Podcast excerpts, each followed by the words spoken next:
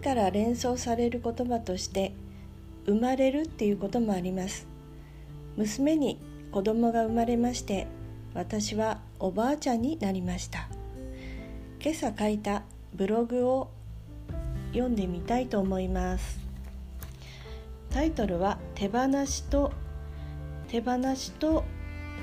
えー、孫あちょっとタイトルを忘れてしま、えー、本日7月27日付を超えあ7月27え日付を超えてすぐ娘から生まれたよと動画が送られてきたとうとうおばあちゃんだ。昨日26日娘が破水したっぽいから山陰向かうと LINE が来る少し前に。私は友達と LINE のやり取りしていていろんな気持ちを味わっていた。最後は安心の気持ちになっていて私嫌われないんだって実感していました。幸せでほっとして泣きそうなくらいの気持ちだった。自己紹介かっこ気持ちのやっとできたの。あなたからのメッセージが心地よくないと感じてますと。嫌われる覚悟とはよく聞くけどそんな心境で送ったのでした。もう嫌われる関係が終わる悲しませるがっかりさせる。嫌われる私なんだ。人とのお付き合い終わらせる私だよね。悲しませる私だ。いつも誰かをがっかりさせるって突き詰めるとやっぱり母に行き着く。でも言えてよかったです。私をないがしろにせず私を大切に点点点今までは本当の気持ちを伝えないで距離を置いて相手を嫌って自分も嫌うパターンだったと気づいた。今回は相手も好きだし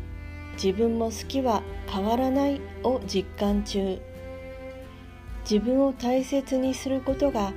こんな気持ちを体感できるんだと味わえています。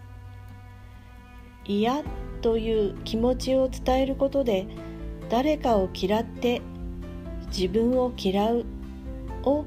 やっと手放せた。今回その手放しができたのは伝えた気持ちを受け止めてくれた大切な友達のおかげだと思ってる。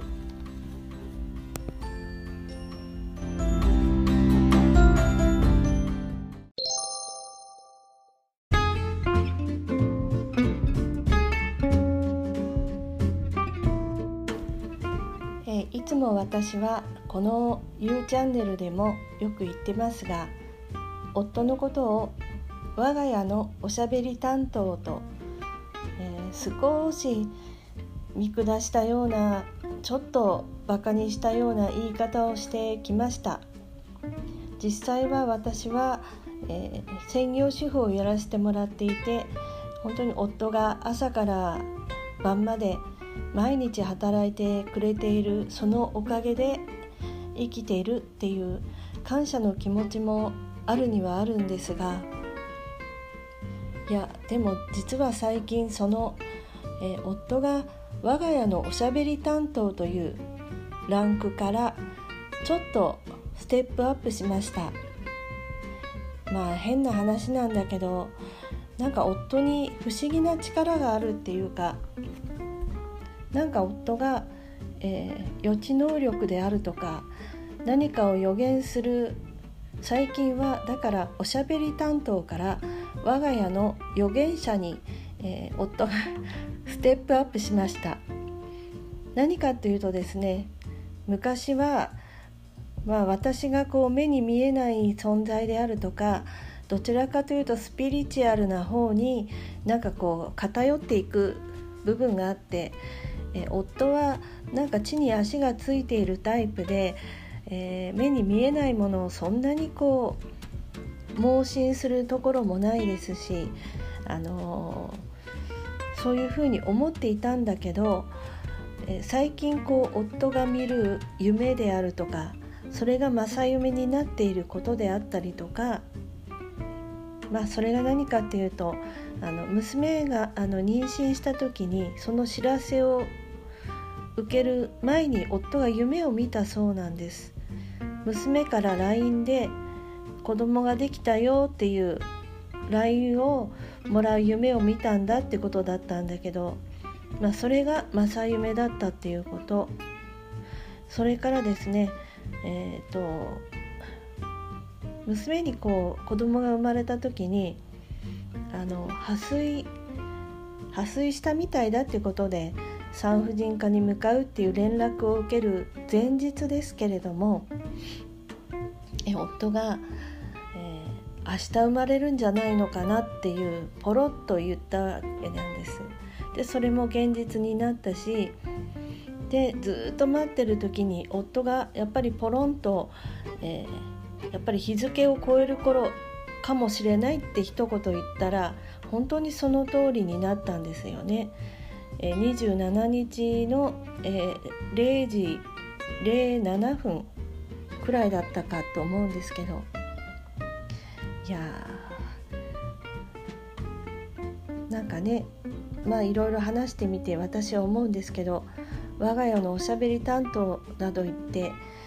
えー、夫のことを半ばそれはもしかしたらや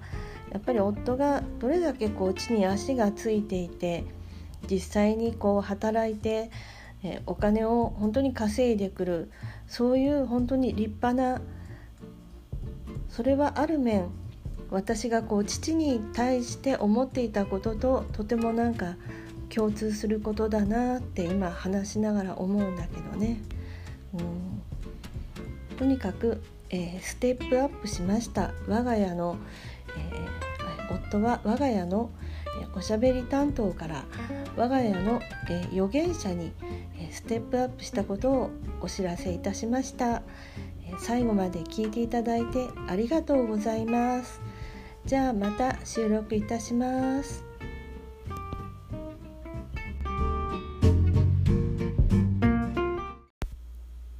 第85回の振り返りです。今回公開したものの他に久しぶりに病院に行ったこととかそれから受けるということで自己需要についての、えー、おおしゃべりもしてみたんですけれども、えー、聞き直してみて、えー、私が、え罰罰をつけてしまいましたのでまたいつかの機会にそういった話題でもおしゃべりしてみたいと思います。最後まで聞いていただいてありがとうございました。